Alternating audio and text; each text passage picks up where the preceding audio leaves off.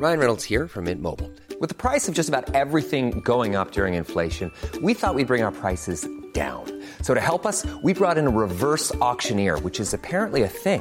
Mint Mobile unlimited premium wireless. Ready to get 30, 30, bit to get 30, bit to get 20, 20, 20, bit to get 20, 20, bit to get 15, 15, 15, 15 just 15 bucks a month. So, Give it a try at mintmobile.com slash switch.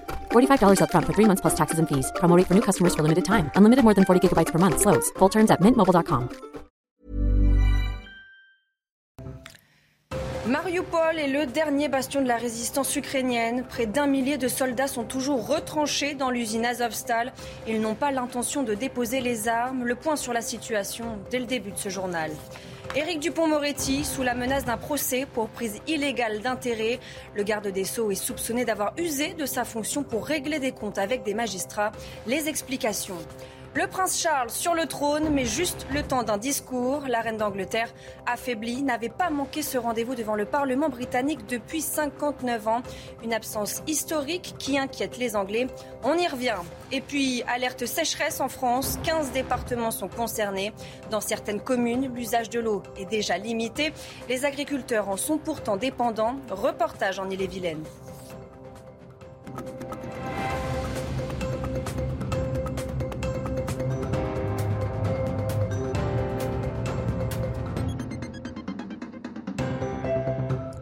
Bonsoir à tous et bienvenue dans votre édition de la nuit. L'actualité est toujours marquée par la guerre en Ukraine. Après 77 jours de conflit, les frappes se poursuivent sur l'usine Azovstal à Mariupol, dernier bastion de la résistance. Selon les autorités ukrainiennes, plus d'un millier de militaires et des centaines de blessés sont coincés à l'intérieur de la Syrie.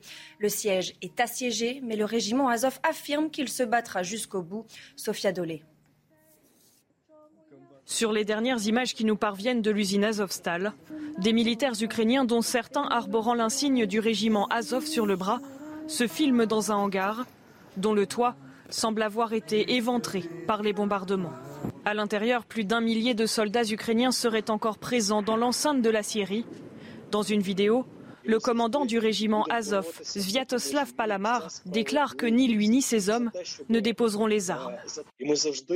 Nous nous battrons sans relâche aussi longtemps que nous serons en vie. Pour la justice, pour repousser l'occupant russe et pour évacuer nos blessés. Difficile de connaître exactement quelle est la situation à l'intérieur de l'usine Azovstal.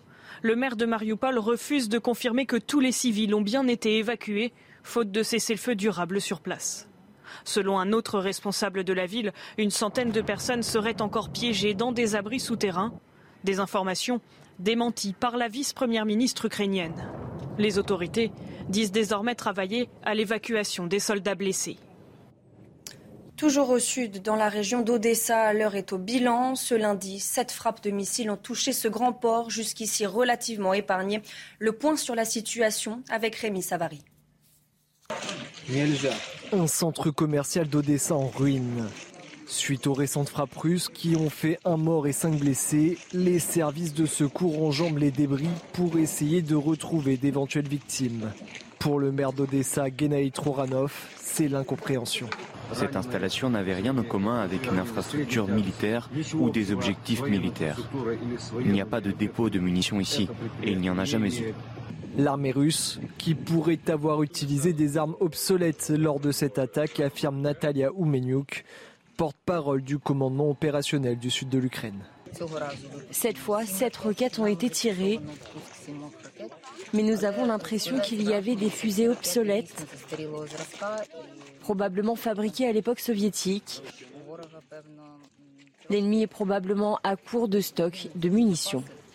De son côté, le Centre pour les stratégies de défense, un groupe de réflexion créé en Ukraine, l'affirme. La Russie a tiré trois missiles hypersoniques. Des armes longue distance qui permettent aux avions de l'armée russe de rester hors de portée des tirs antiaériens ukrainiens. Jusqu'où ira Vladimir Poutine? Washington prévoit une extension du conflit. Le chef du Kremlin n'aurait pas l'intention d'occuper la seule région du Donbass, mais d'étendre son invasion à la Transnistrie, région de Moldavie. Selon les renseignements américains, Vladimir Poutine pourrait également imposer la loi martiale en Russie afin de soutenir l'effort de guerre. Je vous propose d'écouter la chef des renseignements américains. La tendance actuelle accroît la probabilité que le président Poutine se tourne vers des mesures plus drastiques, y compris l'instauration de la loi martiale, la réorientation de la production industrielle ou en recouvrant à des options militaires potentiellement agressives pour libérer les ressources nécessaires à la réalisation de ses objectifs si le conflit s'éternise ou s'il a l'impression que la Russie perd. C'est une conséquence inattendue de la guerre en Ukraine, l'accouchement de mères porteuses ukrainiennes en France, alors que la GPA est interdite. Des associations opposées à la pratique de la GPA dénoncent un détournement de la loi. Le récit de Mathieu Rio. L'Ukraine, un berceau de la gestation pour autrui en Europe, avec ses cliniques dédiées. Mais face à la guerre, des mères porteuses ukrainiennes ont dû fuir leur pays et certaines ont été accueillies en France pour y accoucher en sécurité. L'association Juriste pour l'enfance a porté plainte contre X dans cinq villes pour incitation à l'abandon d'enfants. La guerre ne fait que déplacer le lieu où ces faits se passent, mais le fait que la mère porteuse abandonne son enfant pour le remettre à des clients, c'est organisé depuis le début par le contrat de GPA. Avec cette plainte, nous voulons euh, provoquer une prise de conscience et la fin de la démission de la justice en présence du fait accompli. Des plaintes sans fondement selon cette avocate, engagée pour la légalisation d'une GPA éthique en France. Nous sommes face à une situation exceptionnelle celle de la guerre en Ukraine. S'il n'y avait pas la guerre, ces femmes porteuses ne viendraient jamais en France, elles accoucheraient dans leur pays, où d'ailleurs la situation des parents d'intention est bien meilleure. Pourquoi? Parce que en Ukraine, les parents d'intention vont être immédiatement inscrits sur l'acte de naissance ukrainien de l'enfant.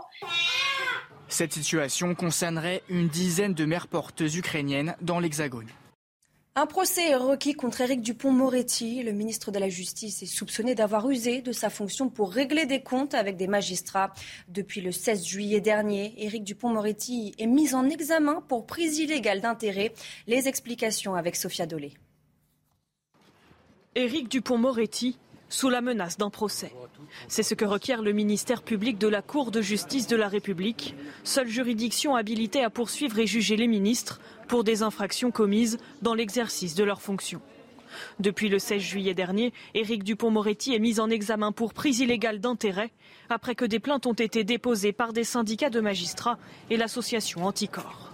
Pour faire très simple, c'est une forme d'abus de pouvoir, c'est-à-dire que quand euh, vous êtes au pouvoir et en exercice, vous utilisez vos fonctions pour favoriser ou pour ne pas favoriser mmh. euh, des, personnes que vous connaissez, ou au contraire, et c'était le cas aussi, euh, vous utilisez vos fonctions pour peut-être aussi régler des comptes, etc. Concrètement, le ministre est soupçonné d'avoir profité de ses fonctions pour ordonner des enquêtes administratives sur quatre magistrats avec lesquels il avait eu des différends lorsqu'il était avocat.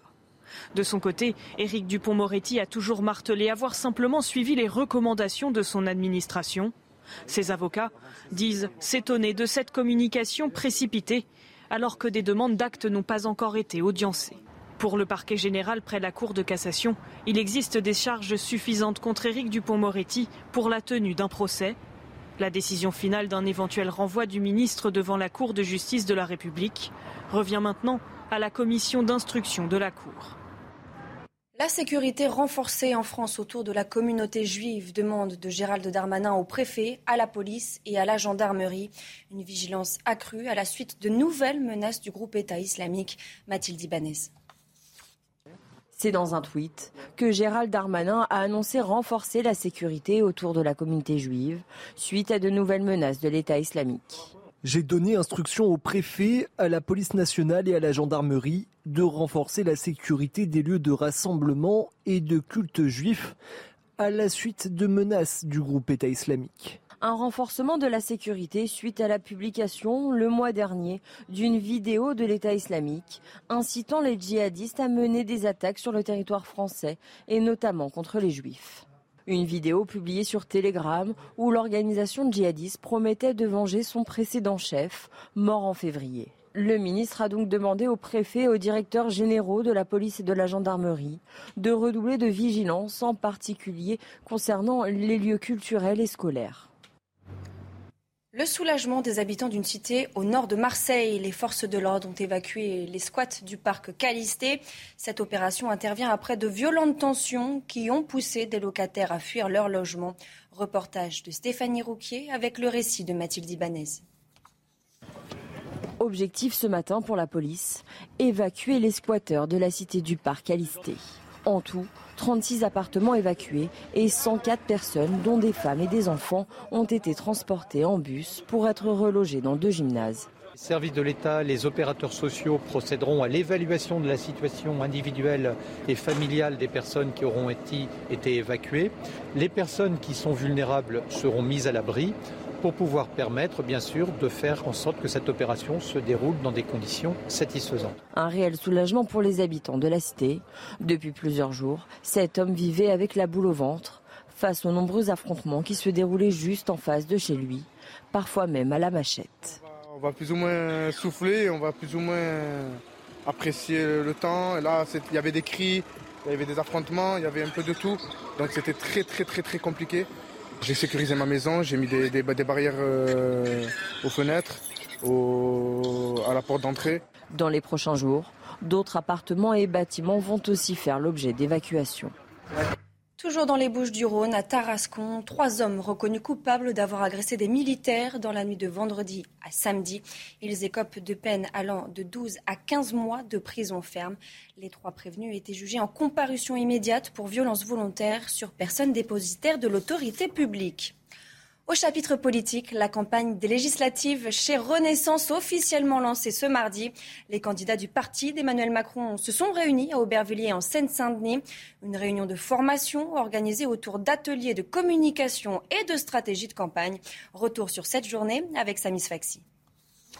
C'est à Aubervilliers qu'Emmanuel Macron a réuni ses troupes pour un séminaire de préparation aux élections législatives. Programme, conseil de campagne, conseil en communication. L'objectif de cette journée était bien sûr d'accorder ses violons pour les cinq semaines de campagne à venir. Alors, beaucoup de députés sortants de la majorité présidentielle étaient présents, mais également quelques nouvelles recrues. Manuel Valls, l'ancien Premier ministre, était là, tout comme Constance Le Grip, une des ex député Les Républicains qui a rejoint le mouvement Ensemble, emmené par le président de la République. Mais au-delà de ce contexte ce mardi, tout le monde avait en tête à Aubervilliers cette petite phrase lâchée par le chef de l'État euh, lundi soir sur le nom de ça ou de son euh, prochain Premier ministre. Pour l'instant, rien de fuite, mais selon l'entourage du président, eh l'annonce du futur locataire de Matignon pourrait avoir lieu en fin de semaine.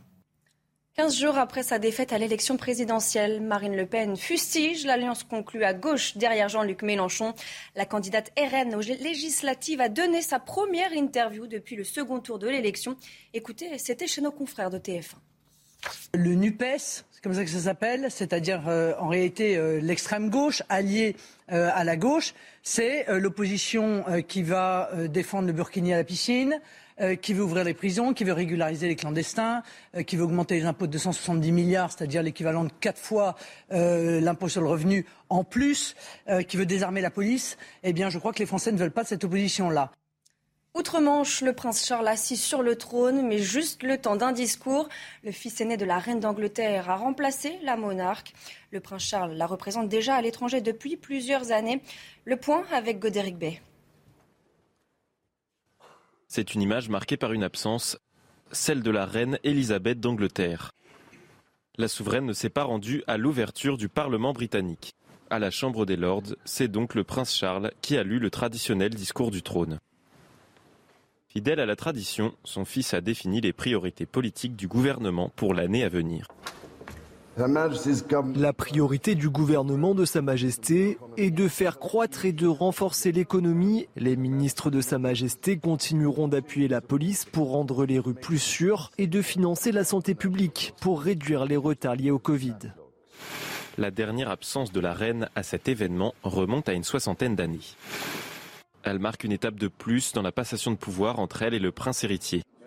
Âgée de 96 ans, elle souffre de problèmes de santé récurrents. On ne connaît pas précisément la nature de ces mots, mais on sait que la souveraine peine de plus en plus à se déplacer. Elle-même a évoqué cette situation lors d'une discussion avec l'un de ses conseillers en février dernier. Comment allez-vous, Majesté? Comme vous pouvez le voir, je ne peux pas bouger. Ces problèmes de santé pourraient avoir un impact sur de futurs événements, notamment les festivités du jubilé de platine de la reine en juin prochain, date où Elisabeth II va fêter ses 70 ans de règne. À la l'approche de son jubilé de platine, les apparitions de la reine se font de plus en plus rares, signe du transfert progressif de ses tâches à son fils aîné ou d'une santé désormais trop fragile. Les Anglais sont inquiets. Le point à Londres avec Sarah Menaï. Une absence qui pose question ici en Grande-Bretagne. Les Britanniques s'inquiètent de l'état de santé de leur souveraine. Il faut dire qu'Elisabeth II, qui a fêté ses 96 ans fin avril, avait déjà annulé sa venue à plusieurs événements publics au cours des derniers mois. On évoque des problèmes de dos, des problèmes de mobilité. Elisabeth II qui avait également contracté le Covid au cours du mois de février, un événement qui, de son propre aveu, l'avait énormément fatiguée. Alors, euh, ce mardi, on se pose évidemment la question de l'état de santé de la reine. Et en attendant, on évoque un passage de témoin, une passation de pouvoir progressive vers le prince Charles. Euh, les Britanniques qui s'apprêtent également à, célébrer le jubilé de platine d'Elisabeth II au mois de juin prochain. Alors on ne sait pas encore si on verra la souveraine, si on l'apercevra du balcon du palais de Buckingham le mois prochain. Alerte sécheresse en France et même dans des régions généralement épargnées. Exemple avec la Bretagne. Les températures actuelles sont au-dessus des normales de saison. Et selon Météo France, les précipitations sont déficitaires de 35% dans l'Hexagone. Les agriculteurs sont inquiets. Reportage en Ille-et-Vilaine de Jean-Michel Decaze. L'incendie a duré deux jours, jeudi et vendredi dernier. Dans la forêt de Liffré, près de Rennes, 8 hectares ont été détruits. Un feu de forêt en Bretagne, c'est assez rare, de quoi marquer les esprits. Virginie Frabeau est agricultrice à moins d'un kilomètre du sinistre. Ça fait peur parce qu'on se dit que euh, c'est quand même bien sec. On est au mois de mai, on est début mai quand même, et, euh, et on se dit qu'on n'est pas arrivé, on n'est pas au mois d'octobre, et qu'on se demande. Là, on se pose vraiment la question si d'ici le mois d'octobre, est-ce qu'on va vraiment avoir de la pluie? Les ouvriers forestiers n'ont pas vu une telle sécheresse au mois de mai depuis 30 ans. Les agriculteurs, premiers impactés, savent déjà que la récolte de blé et de foin va baisser de moitié. La terre, elle est comment? C'est du sable. Ah ouais, ouais, elle est super sèche. Elle est super sèche. C'est euh, inquiétant, franchement. Un, début mai, voir la terre dans, dans cette. Euh, ouais, enfin, on se croirait au, mois de juillet, août, quoi. C'est pas normal, quoi. On a eu une, un début d'année qui ressemble à un, début d'année 76, quoi. Les exploitants jouent leur récolte à qui tout double. Aucune pluie n'est annoncée dans les 15 prochains jours. Et on ouvre ce journal des sports avec du foot anglais et un match en retard de la 33e journée de Première Ligue. Liverpool se déplaçait sur la pelouse d'Aston Villa. Faut pas interdit pour les Reds afin d'espérer un 20e sacre en Première Ligue. Résumé de ce match avec Nicolas Miklusiak. À Villa Park, chez un ancien illustre Red, Jürgen Klopp ne s'attendait sûrement pas à 6 minutes de folie pour commencer. Suite à un centre de digne, Louise ouvre le score. Klopp n'en revient pas. Heureusement pour lui, ses défenseurs se rachètent en attaque. Alexander Arnold. Et Links qui a raté son dégagement. Tyron Mings derrière c'est Van Dijk. Et l'égalisation immédiate. Joël Matip qui a tendu la jambe. Les Reds égalisent mais restent bousculés et perdent l'indispensable Fabinho, touché à la cuisse gauche. Mais Liverpool doit encore marquer pour rester dans le match pour le titre. Ces hommes providentiels ont bien compris l'enjeu. Luis Diaz. Luis Diaz, il a vu au deuxième poteau, Sadio Mané Le 15e but du Sénégalais en championnat fait respirer les Reds. Ils ont souffert, mais n'ont pas abdiqué. Manchester City, justement, qui tentera de reprendre trois points sur Liverpool ce mercredi, se prépare déjà pour la saison prochaine. Les Citizens ont trouvé un accord de principe avec le Borussia Dortmund pour le transfert d'Erling Haaland. Si l'arrivée du joueur n'est pas encore officielle, le Norvégien a d'ores et déjà passé sa visite médicale. Il s'agirait d'un renfort de taille pour les Sky Blues. L'attaquant de 21 ans a marqué 85 buts en 88 apparitions avec les Allemands du BFAOB. Toujours en football, c'était dans les tuyaux, c'est désormais officiel. La Ligue des Champions adopte un nouveau format à partir de la saison 2024-2025. Au programme mini-championnat à 36 clubs, 8 journées en phase de poule au lieu de 6. Tous les détails avec Nicolas Miklusiak. La Ligue des Champions, telle qu'on la connaît depuis près de 20 ans, n'existera plus dans deux saisons. La C1 fera peau neuve, un relifting désiré par les clubs les plus puissants du monde, les ex-dissidents de la Super League, mais contrôlé et ajusté par le boss de l'UEFA, Alexander Tcheferin. La compétition passera de 32 à 36 participants. La phase de groupe actuelle laissera place à un mini-championnat à 36. Chaque équipe jouera contre 8 adversaires différents, tirés au sort en fonction de chapeaux préétablis. 8 matchs donc contre 10 dans le projet de réforme initiale. Les 8 meilleurs clubs de cette phase seront qualifiés pour les huitièmes de finale. Les 8 derniers éliminés, barrage aller-retour pour les 16 autres équipes. Les phases finales ensuite ne changeront pas. Pas de Final Four dans un lieu unique qui obtiendra les quatre nouveaux tickets pour cette épreuve? Le premier sera pour un club de la cinquième nation au classement UEFA, la France actuellement, qui recevrait un troisième ticket automatique. Le deuxième ira à un autre champion national européen. Les deux dernières places ne seront pas réservées à deux clubs historiques, mais allouées aux deux meilleures nations continentales de la saison précédente. Voilà pour ce format, certes moins favorable que prévu pour les géants d'Europe, mais bien plus rémunérateur qu'aujourd'hui. Du tennis pour terminer, direction l'Italie où se déroule le Masters 1000 de Rome. Premier match pour Novak Djokovic et premier succès pour le numéro 1 mondial. Quelques jours après sa demi-finale perdue à Madrid face à Carlos Alcaraz, le Serbe renoue avec la victoire. Score final 6-3, 6-2. Il affrontera en huitième de finale le vainqueur entre Stan Wawrinka et Laszlo Djere. Après 77 jours de conflit, les frappes se poursuivent sur l'usine Azovstal à Mariupol, dernier bastion de la résistance. Selon les autorités ukrainiennes, plus d'un millier de militaires et des centaines de blessés sont coincés à l'intérieur de la Syrie. Le site est assiégé, mais le régiment Azov affirme qu'il se battra jusqu'au bout. Restez bien avec nous, on y revient dans quelques instants sur CNews. Retrouvez tous nos programmes et plus sur cnews.fr.